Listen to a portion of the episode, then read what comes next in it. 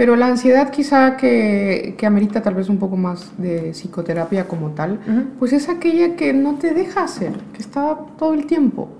Y yo, por ejemplo, en mi experiencia personal, si decidí estudiar psicoterapia es porque muchas partes de mi vida, y la mayoría de mis 34 años, aunque no se noten, he vivido con ansiedad. Ok. ¿Sí? Y de repente uno piensa que es algo que, ah, sí, es que soy ansiosa. Pues sí, pero pues es como decir, ah, sí, tengo diarrea. No, no, no, debes vivir todo con el tiempo, ¿no? Exactamente. Bienvenido de vuelta a Inspirarte Podcast, el único podcast de libros, inspiración y motivación que puedes usar en tu vida diaria. El día de hoy estamos aquí con Doria Perry, una persona especializada en la psicología de las personas, paramédico y muchas otras cosas más. ¿Cómo te gustaría presentarte al universo? Bienvenida. Creo que primero te agradezco muchísimo la invitación. Habíamos hablado de esto muchas veces y no lo habíamos materializado. Es correcto. Soy médico de profesión desde hace 11 años ya. Eh, tengo una maestría en psicoterapia psicoanalítica ya desde hace dos años. Eh, pues te puedo decir que tengo experiencia en muchas cosas, pero no soy experta en ninguna. Entonces yo creo que dudar de todo es una de las grandes cosas que podemos hacer para aprender y pues me siento muy honrada de que me hayas invitado este día de hoy. Para mí es un honor tenerte. Doria y yo nos conocemos desde hace, un rato, de hecho no demasiado. No. Sin embargo, el universo nos ha unido para tener conversaciones divertidas. Yo considero, y o sea, tras bambalinas, que Doria y yo somos la misma persona, pero, pero no. Sí, creo que compartimos eh, experiencias similares y eso también pues, nos hace un poco más afines y también fomenta amistades mucho más entrañables, lo cual también agradezco. Es correcto. Sí, por ejemplo, pues ya ven que tengo mi libro de El sabor tiene sabor, el amor tiene sabor a café. Doria, por su lado, también es escritora, tiene varios libros. Sí. Por ejemplo, ¿cuáles, ¿cuáles son tus libros? ¿Dónde podemos encontrarlos? Cuéntanos un poquito de tu vida literaria. Bueno, yo siempre pensé que, te- que mi sueño grande era escribir un libro, eh, bueno, escribir uno que fuera algo bueno, ¿no? Después que pensé que mis autores favoritos, la mayoría no habían estudiado para escribir libros y entonces me fui para la medicina. Tengo tres libros en mi haber. El primero a los 19, el segundo a los 24 y el último hace como tres años. Son para mí como logros personales. No, no puedo compararlos con las cosas que, maravillosas que hay afuera, porque tú sabes que leer también es una maravilla. Claro. Pero bueno, son libros que a mí me satisfacen. En algún momento de mi vida satisfacieron a la Doria que fui. Y pues quién sabe más adelante qué va a haber, ¿no? Claro. Sí, pues sí, justo digo, antes de cambiar el tema, porque el día de hoy, pues obviamente aprovechando que tú eres una experta, psicoanalista y todo eso, queremos hablar un poco de lo que es la ansiedad, pero creo que está cool como ver la sinergia de la li- literatura como escritor y como lector, también con ansiedad, porque creo que el, ese outlet creativo, creo que a muchas personas, y me incluyo en esa ecuación, nos ayuda como a procesar nuestra ansiedad, nuestras emociones, nuestros miedos, o simplemente como generar este mundo ficticio, ¿no? Claro. O ideal. Voy a, voy a hacer una pequeña anotación ahí. Yo no soy psicoanalista todavía. Tengo la maestría en psicoterapia psicoanalítica, que es el enfoque eh, basado en el psicoanálisis para llevar a la psicoterapia, pero los psicoanalistas requieren una formación de cuatro años más, que apenas voy a empezar. Entonces, buenísimo. ojalá algún día me puedas anunciar como tal, Claro. pero todavía no lo soy y eso es importante saberlo como paciente y como persona que en algún momento busca ayuda profesional, porque pues allá afuera hay muchas cosas Sí, claro. muchas personas que dicen ser lo que no son. Lo digo por experiencia profesional y personal. Hay profesionales que son buenos, que son malos, que son terribles, que son buenísimos. Eh, pero bueno, vamos a hablar de eso más adelante. Ya me estoy metiendo más. No, no, está- no. súper bien. De hecho, me parece súper interesante porque digo, también aparte de los libros, literatura y todo eso, pues en general en, en el podcast, en varios episodios, me gusta mencionar cosas sobre meditación, salud mental y cosas más por el estilo. Y muchas veces, o sea, yo recomiendo y seguiré recomendando porque yo no estudié psicología, yo estudié marketing. Es que, pues Ajá. obviamente, cualquier conocimiento que encuentres en internet siempre lo termines avalando con una persona profesional. Y ahí me parece muy interesante porque hay pues muchas personas, ya sea en el mundo del yoga, de la meditación, del, eh, no sé, el coaching de vida, no sé cómo le llaman, eh, que van por la vida eh, intentando hacer este rol de psicólogo o psiquiatra. Ahí, por ejemplo, ¿cuál es como tu comentario hacia las personas de afuera que a lo mejor no tienen ni idea de qué credenciales pedir o qué buscar para encontrar una persona adecuada? Bueno, en- para, para empezar, un psicólogo se forma como psicólogo de, de licenciatura. Tengo entendido que son cuatro años también. Un psiquiatra solamente puede ser psiquiatra siendo médico primero. Ok.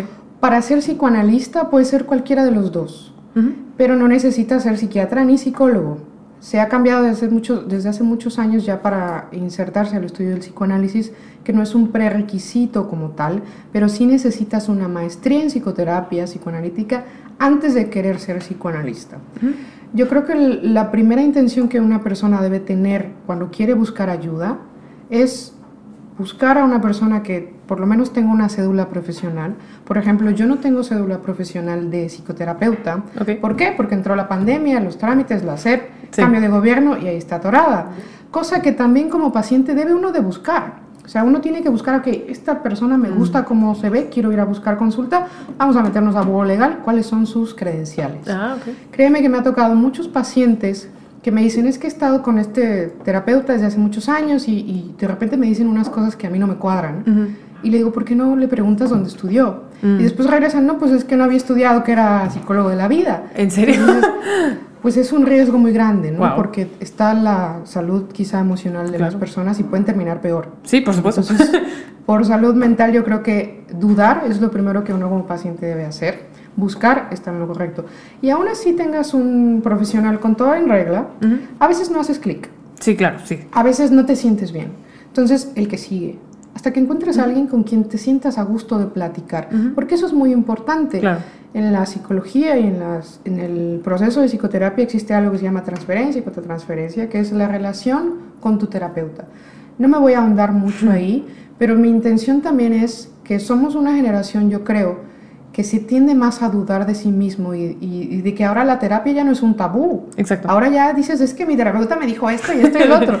Y eso está fabuloso. Eh, ¿Qué hace un joven ansioso? Que quiere ir a terapia pero no sabe cómo ir a terapia o le da miedo a la terapia. ¿Cuál sería tu consejo?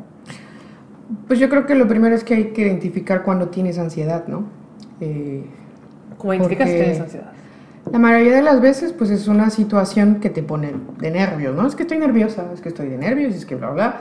La ansiedad eh, se puede presentar de muchas maneras dependiendo de la persona, ya digamos que es algo muy eh, de cada uno, pero la mayoría de las veces es un evento de angustia en donde algo te amenaza, aunque no sabes qué es, te puede dar taquicardia, te puede dar eh, náuseas, la colitis es lo más común. El intestino es el, lugar favorito del estrés. Dolor de cabeza, dolores musculares, hasta muchas otras cosas más. La ansiedad puede empezar a escalar, se puede volver un ataque de pánico, pero realmente sufrir de ansiedad es... Eh, pues yo siempre digo que es un monstruo porque quien no ha padecido ansiedad no sabe realmente lo difícil que es lidiar con algo que de repente no puedes y que te falta el aire y sientes que te vas a morir y te dicen, no, pero es que estás bien y tú sientes que te vas y te vas y te vas y eso da mucho miedo. Claro. Claro, eso estábamos hablando ya un poco más del ataque de pánico, ¿no? Sí. La ansiedad es un mecanismo de defensa, o sea, existe por una razón. Así como la fiebre nos avisa de que hay una infección por algún lado, la ansiedad nos está avisando de una amenaza. Esta amenaza puede ser real o no. Autogenerada, ¿no? algo que yo me imagino, ¿qué va a pasar mañana si... No tanto así, porque lo que logras imaginar lo controlas. Pero lo que está detrás, en tu inconsciente más atrás, donde ya no te pide permiso para salir, eso ya es mm. mucho más difícil de saber. Okay. Si tú de repente llega aquí un payaso. Ok, hablando de cosas individuales. un payaso. Un payaso para ti y una cucaracha para mí, ¿no? Ay, cucarachas, sí, cucarachas.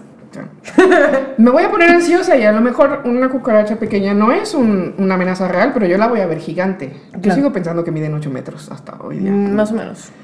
Eh, pero pon tú que venga un oso, cosa que en esta eh. ciudad es viable. Chipinque. Te vas a empezar a sentir la adrenalina, se te va a soltar y vas a querer correr y es tu mecanismo de defensa. Hay un ejemplo que yo le pongo a mis pacientes que a mí me parece muy eh, sencillo. Imagínate que tienes a un niño, dos, tres años, está jugando con sus papás en la alberca, en alberca. Llega el papá y lo asusta con un cocodrilo de juguete. ¿Mm? Sí. Inofensivo aparentemente. La intención del papá no es asustarlo, es... Una brava. Ok, tienes un niño con, con quizá una capacidad emocional muy, muy arcaica que se queda y dice, ah, la persona que me debe proteger de repente me produce un episodio de ansiedad. Ah. Agua, miedo, no, agua. Ese niño de adulto a lo mejor le va a tener miedo al agua y no se va a acordar por qué.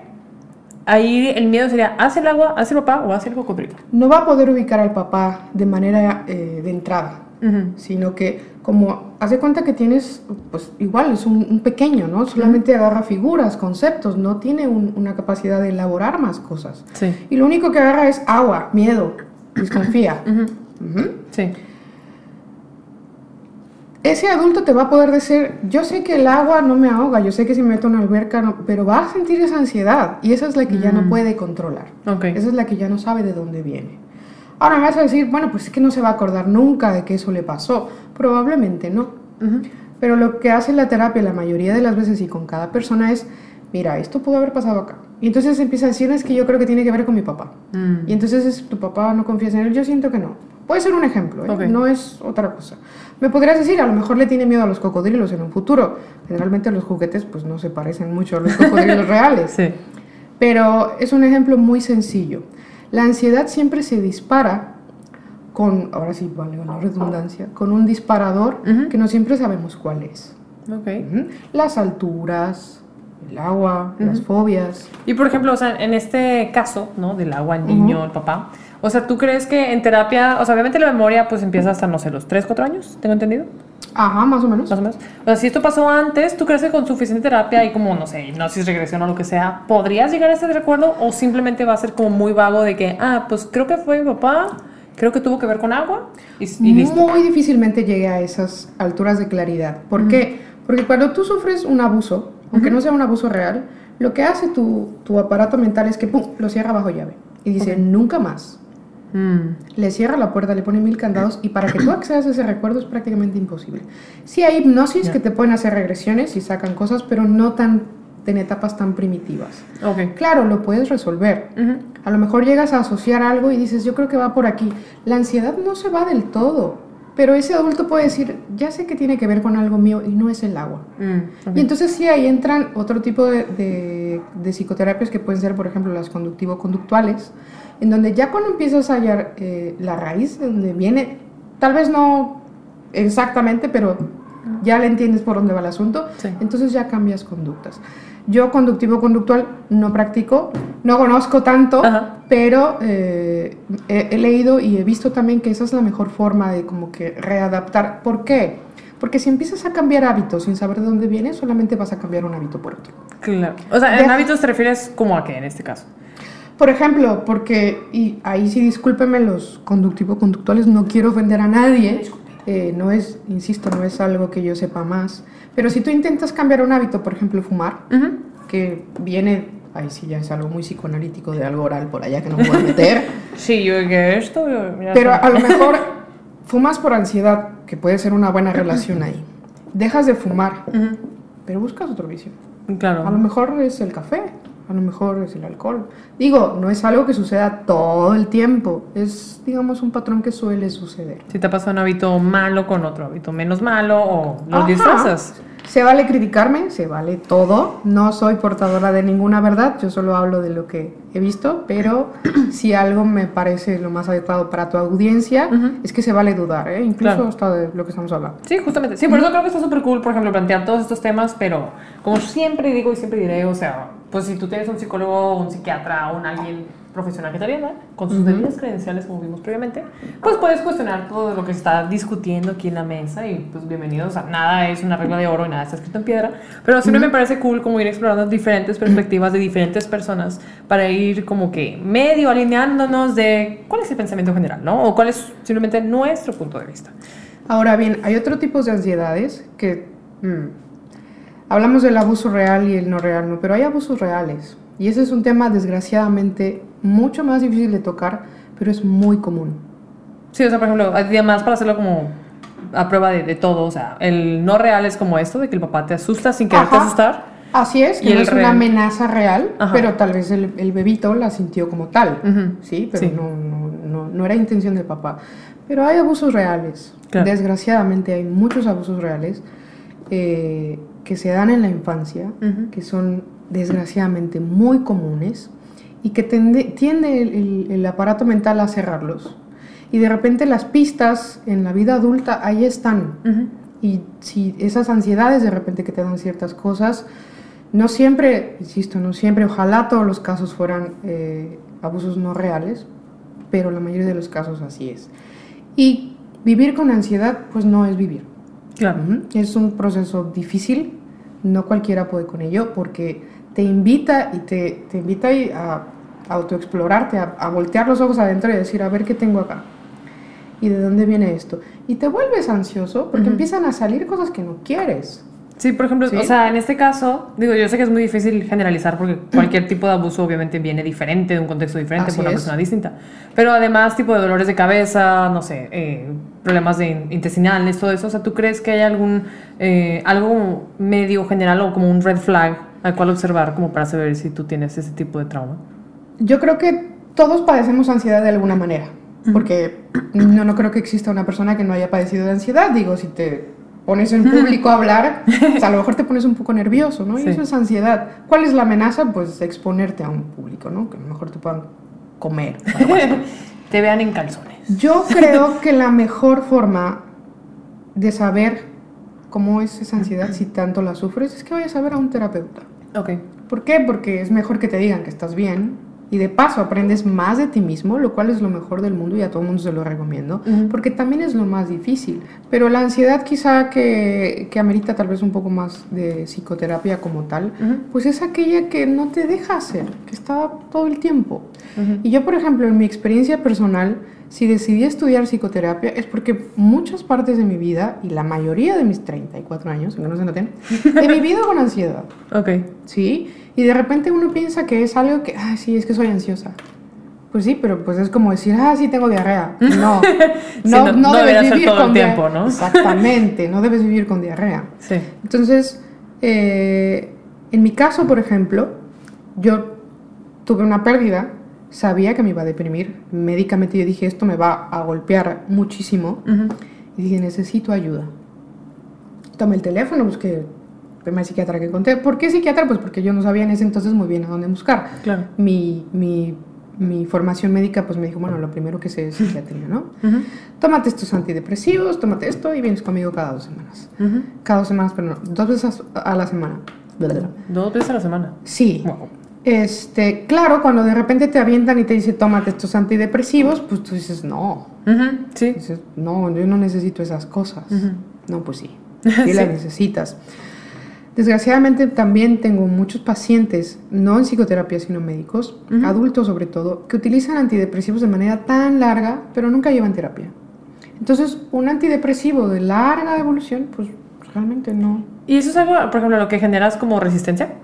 No, no, no es que sea resistencia, pero es como si estuvieras tapando el sol aquí todo el tiempo. Mm. O sea, realmente no resuelves el problema. Sí. Lo ideal es tomar eh, antidepresivos por el tiempo que tu profesional, el- en este caso sí sería psiquiatra, porque son los que pueden prescribir. Sí. Y ya después la terapia te saca de ese hoyo. Y entonces te saca de ese hoyo y dices, ya no más antidepresivos. Pero sigues con terapia. Y de ahí agarras vuelo. Claro. Y por ejemplo, hay como un tiempo, digo, cada proceso de cada persona es diferente. O sea, Así pero es. tú piensas que después de X cantidad de meses ya es de que te estás pasando con la cantidad de antidepresivos que estás tomando. No, no creo que haya un tiempo específico. Tu psiquiatra te lo debe de decir. En mi caso, por ejemplo, fueron ocho meses. Dicen que hay una regla no escrita que por cada breakup son eh, ocho meses por cada año de relación. No me crean, no sé, no existe. Por ahí dicen. A mí una psicóloga me dijo que eran dos años. ¿Por cada año? Mm, no, en general. O sea, cualquier relación. Que no todos venimos con las mismas herramientas emocionales. Ujú. ¿Sí? Eh, si te criaron eh, con, con algunas herramientas que sabes de que tus emociones son diferentes, que puedes tenerlas, que está bien tenerlas, que está bien que te enojes, que llores, que veas a chico y chilles y, y después te recuperes. Pero hay gente que no le dicen es que llorar es malo, Mm, no claro. seas débil, ay, se te va a pasar. Sí. Vas a estar bien. Deja de Consíguete llorar. otro. la clásica, ¿no? Más o menos. Sí. Sí. entonces también depende eh, de cada persona qué herramientas tenga y va a poder salir. Hay Claro. gente, por ejemplo, que también es muy común y yo lo viví, yo fui esa persona, que se vacían en otra persona. Sí. Llegan y tengo todo y aquí me meto contigo y de repente eres todo para mí. Y esa persona se va y te deja vacía. Sí. Te deja vacía, boludo. Te dejamos. Entonces, pues pierdes muchas cosas. Y por ejemplo, esto es algo que en la adolescencia pasa mucho. ¿Por qué? Porque en la adolescencia todo es totalitario. Sí. O sea, la adolescencia es un... De hecho, hay, hay algunos autores que dicen que es una catástrofe. Porque en realidad no solo los cambios hormonales, te empiezas a sentir dueño del mundo y tú todo lo puedes y es el amor de mi vida a los 16 y pues sí, porque has vivido 16 años y ese es el amor de tu vida, ¿no? Justamente, sí. Pero de repente terminas con el novio a los 16 y todo el mundo se te viene abajo, o sea, es todo al máximo. Entonces, la adolescencia es uno de esos periodos en donde también todo se desboca. Y uno no piensa que puede necesitar ayuda. Sí, y por ejemplo, o sea, yo creo que empecé a tener interacción con psicólogos y todo ese tema probablemente como a los 19, ya siendo mayor de edad.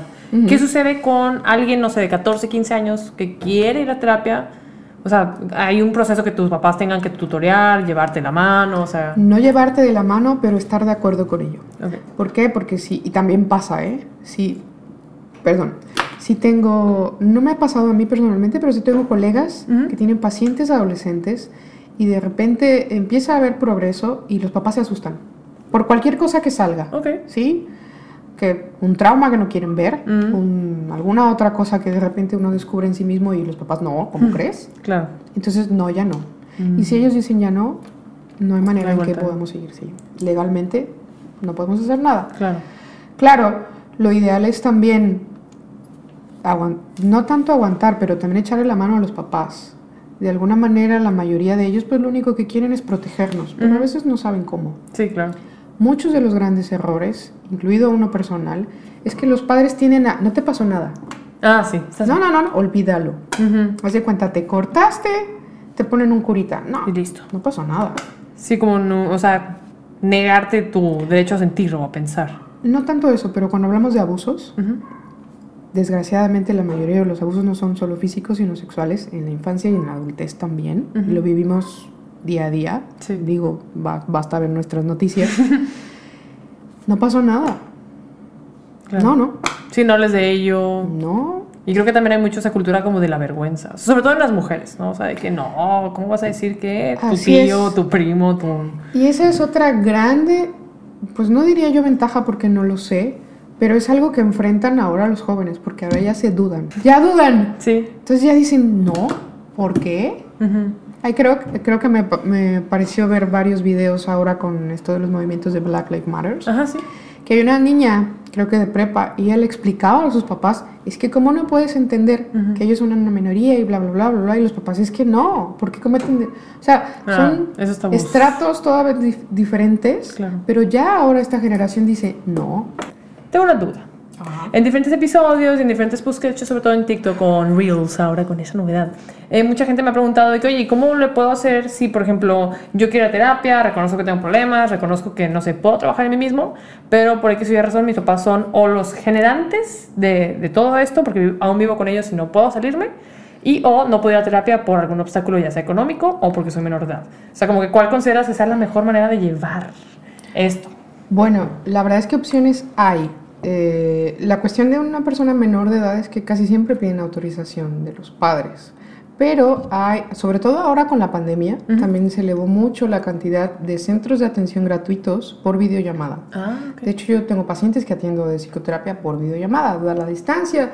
Tiene beneficios y tiene algunas desventajas, ¿no? El, el ambiente en vivo también es eh, otra cosa que te aporta muchas cosas más. Pero si estás en esa situación, puedes buscar. Hay líneas de teléfono, o sea, no, no, no las conozco, pero sí sé que hay. En algún momento las busqué para eh, amigos. ¿Por qué? Pues porque no le puedo dar terapia a mis amigos, ¿verdad? Sí. Y también situaciones económicas donde te dicen, es que no puedo por esto. El primero que se pone excusas es uno. Claro. Y es que no me va a alcanzar. Y es que eh, no. Por Mm. cualquier cosa. Opciones hay. Gratuitas, buenas, por videollamada. Que más necesitas un espacio donde puedas estar eh, cerrado, obviamente es lo ideal. Ujú. Y empezar a tomar terapia. Y por ejemplo, y estas, digo, a lo mejor lo mencionaste y se me fue, eh, ¿son de gobierno o son de instituciones privadas? Ahora con la distancia y la tecnología, pues incluso hay, hay, este, organismos internacionales. Está la PAJO, que es, sin mal no recuerdo, la Asociación Panamericana de la Salud. Ujú. Eh, hay organizaciones gubernamentales también. Si tú pones en Google psicoterapia gratuita online, te van a aparecer muchos números. Ah, Tengo amigos en el extranjero y hice exactamente lo mismo con Brasil y me aparecieron líneas. Ah, súper bien. Pero bueno, tú los puedes ayudar hasta cierto punto. Claro. La persona tiene que decir, ok, vamos a ver. Sí. Porque les puedes decir, decir y ellos, no, es que no. Y Sí. pues no, es no, porque también es resistencia. Da miedo. A veces no creen que, no, es que no, yo no necesito eso. Afortunadamente, lo vuelvo a decir, estamos ahora como más curiosos y de que todo el mundo dice, ay, ir a terapia y los memes te dicen terapia, ve a terapia. y yo creo que es lo mejor que podemos tener como, como generación. Sí. Porque en realidad, y también me lo pregunto yo, si mis padres hubieran tenido terapia, yo creo que muchas cosas habrían sido diferentes para mí. No digo que mis papás hicieron mal, Ujú. hicieron lo mejor que pudieron, me quisieron todo lo que pudieron también, pero si nuestros padres hubieran ido a terapia, y yo los invito a que se lo pregunten. No sé quiénes son padres, yo no soy mamá todavía, Sí. pero tomo terapia desde hace muchos años. Me cambió la vida y lo sigue haciendo. No es como que, ay, ya fui a terapia y ya me compuse. No. Es algo que generalmente escarbas como va ah, avanzando tu vida. Y es bastante bonito cuando aprendes a conocerte, a decir, ah, Doria, ya sé por qué te pasa esto. Esto no es tuyo, esto es de este lado y empiezas a decir, ah, sí, ya sé. Y te entiendes mejor y te caes mejor. Sí, te claro. caes bien, porque a veces no te caes bien. Y no Pasa. te gusta decirlo. Es difícil. Sí, no, y aparte conocimiento es poder, o sea, que dices que, bueno, ya entendí a lo mejor que me causa ansiedad el agua y ya sé que no estoy loco por tener miedo al agua, sino sé que viene, tengo este background. Saber y sentir es difícil. Una de las frases que más me gusta es que pienso que pensar es difícil, pero siento que sentir es peor. Ujú. Porque uno puede pensar que no está loco, pero sentir muchas cosas que a uno lo hacen sufrir. Sí. Es eh, un término que también en los años anteriores era, no, es que se está loco. Ujú. Y ahora es, no, es que se está loco. Ya es lo de eso hasta Algo más diferente. padre, ¿no? Algo Ajá. divertido. Yo creo que eh, lo mejor que toda persona puede hacer, así como va a su chequeo médico para saber que la presión está bien, que Ujú. tu pulso está bien, que tus laboratorios están bien, un chequeo emocional con un profesional también te ayuda a saber que vas bien.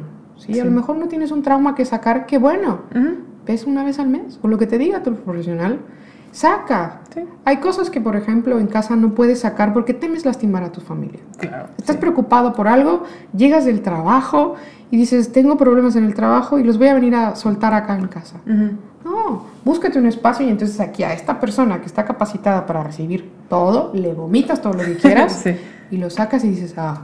Entonces esa persona te lo regresa y te dice, te dice puedes hacer esto y esto. Ya llegas a casa con otra, con otra cara. Y eso también pasa muy desapercibido porque uno piensa que son los problemas del trabajo que pues todo el mundo los tienen. Ujú. Pues sí, así como la presión alta, pero de todas maneras tienes que tomar medicamentos para bajarla. Exacto, sí. No, y creo que está cool también, de, aparte de, de ir a terapia y no como desembucharlo con a lo mejor gente que no está preparada, es también tienes una perspectiva completamente ajena a tu contexto, ¿no? O sea, de que si ya sea con tu trabajo, con tu familia, donde tienes problemas, pues el que tú, una persona que a lo mejor ni los conoces, Ujú. me des tu input desde un lugar mucho más imparcial, creo que te abre los ojos. Por Así. eso también eh, recalco que es muy importante que aparte de que no los conoces, tienes que hacer cierto clic. Ujú. Porque tú puedes decir, y tengo muchos amigos que me lo dicen, no, es que estoy haciendo, eh, estoy yendo al gym. Ujú. Está perfecto, ¿sí?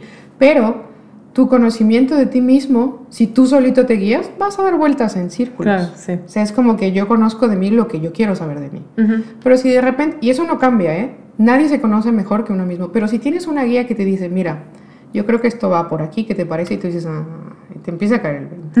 sí. Empiezas a decir, "Mm, sí, sí, es por acá. Entonces te empiezas a conocer mejor. Pero para eso es un profesional, porque en realidad todo el mundo, y espero que esto sea lo más común, yo creo que sí, tenemos a alguien a quien contarle las cosas. Tenemos un amigo, oye, es que me siento mal por esto, y tu amigo te va a decir, yo creo que lo mejor que puedes hacer es esto, ¿no? Ujú. Sí. Pero cuando tienes un background profesional, puedes ver un poquito más claro, es un entrenamiento que te, te hace estudiar mucho para saber qué cosas hay detrás, qué puedes ver, y a veces nos equivocamos, o sea, se vale dudar de tu Sí, terapeuta. somos humanos. Y también yo le digo a mis pacientes, mira, yo creo que puede ir por aquí, pero tú dime, si no te cuadra, pues no es esta, Sí. es la otra teoría, y vamos a seguirle buscando. Sí, Y en esa búsqueda, cuando llevas a alguien en la mano, si te da miedo caerte y aquí te apoyas, para eso es el terapeuta. Lo puedes odiar, lo puedes amar, lo puedes... Pasan muchas cosas, pero es parte de la terapia. Sí, es ¿Sí? como un confidente más. Sí, un confidente más, además. Lo que necesites que sea el terapeuta, lo va a hacer. Sí, es parte de lo que te decía que es la transferencia. A veces estás peleada con mamá Ujú. y llegas y le avientas todo al terapeuta y no se lo estás aventando a él, estás Claro. aventando a la mamá, pero lo estás usando A para de. eso. Entonces, es una persona preparada para eso. Ujú. Pero si tú llegas a tu casa y estás enojado con el del trabajo y llegas y le gritas a tu esposa, pues tu esposa no va a saber. A lo mejor y sí, ¿no? Si tú vienes peleado con alguien más y me lo vienes a echar a mí. Pero, Pero entonces- menos. Se pasa a la esposa y la esposa empieza a regañar al hijo y el hijo al perro y así como el meme que dice, Se va pasando. exacto. Entonces cuando tú cortas la línea de que empiezas a ah, no, yo creo que lo mejor lo saco acá, lo vomito acá, que me lo regresen ya un poquito triturado y digerible. Desmenuzado. Claro, no es, no es algo fácil la mayoría de las veces, no son cosas que sean tan fáciles, Ujú. pero yo les invito a todos que vayan a terapia, es mejor del mundo. Y por ejemplo, aparte de ir a terapia que me parece esencial en cualquier escenario, inclusive si eres consciente o inconsciente que tienes algún tema, Ajá. ¿cuáles serían como otros cuatro o cinco tips que le dirías a la gente en general sobre su salud, tanto mental, física, emocional? Está bien sentir, se vale. ¿sí? La tristeza nos enseña cosas, la tristeza es sabia cuando la sabemos eh, disfrutar, porque hasta eso creo que se puede disfrutar, ¿sí? Se vale también no querer sentir. A veces uno sufre por sentir y a veces uno sufre por no querer sentir. Ok. ¿sí? Ujú. A veces el dolor viene de diferentes formas. Lo primero yo creo que, que se deben preguntar es, soy una persona, com- bueno, no preguntar, sino tratar de decir, soy una persona compleja, todos somos complejos, todos tenemos cosas. Sí. Y eso está bien, porque a veces los que peor nos juzgamos somos nosotros mismos. Los que peor nos, que no queremos aceptarnos somos nosotros y andamos buscando que nos acepten allá afuera. Sí. No, está bien. Está bien dudar, está bien tener miedo, sí, está bien no tenerlo. Pero también se vale pedir ayuda y eso es lo mejor que puedes hacer. Tal vez no te da confianza un profesional, háblale a tu amigo, háblale a tu mamá. Necesito ayuda, me siento así. A lo mejor te hizo llorar una película. Pues llora con tu amigo o Claro. llora con tu perro. Sí. Yo creo que en realidad a lo mejor suena muy sencillo, yo ya pasé por ahí. Cuesta mucho trabajo decir necesito ayuda, que necesitas y que te ayuda mucho, te cambia la vida. Ojo, desgraciadamente también hay personas profesionales, y eso también eh, lo digo por experiencia, Ujú. he tenido personas que no se comportaron de manera profesional conmigo. Las primeras veces que fui a buscar terapia tuve muy malas experiencias. Ahora sé Ujú. que no fue nada ético lo que a mí me pasó. Y entonces tú llegas con un profesional y llegas en un estado vulnerable Ujú. y ese profesional puede hacer cosas buenas, pero también puede hacer cosas malas. Sí. También tu instinto siempre te va a ayudar. Si aquí algo no te gusta, el siguiente. Sí, que nos regresa a lo que decías de cuestionar, o sea, cuestionar tanto Claro. la solución que te dan como las intenciones de la persona y como también eh, pues sus, sus credenciales, ¿no? O sea, Claro, y nos hacen quedar mal. claro, ¿sí? sí. Casos ha habido desgraciadamente, porque llegas y le pones tu vulnerabilidad a alguien más y ese alguien más tiene que estar capacitado para saber cómo manejarla. Sí. Es como tal vez un anestesiólogo, ¿no? Que va a operar y dices, ok, le pongo tanto, mido tanto. Sí, Ajá, porque si no se te puede ir la mano. definitivamente. Y pues somos humanos, o sea, los médicos, los terapeutas somos humanos y tenemos que auto también eh, vigilarnos. O sea, lo correcto es que tú como terapeuta lleves terapia Sí. y revises lo que haces.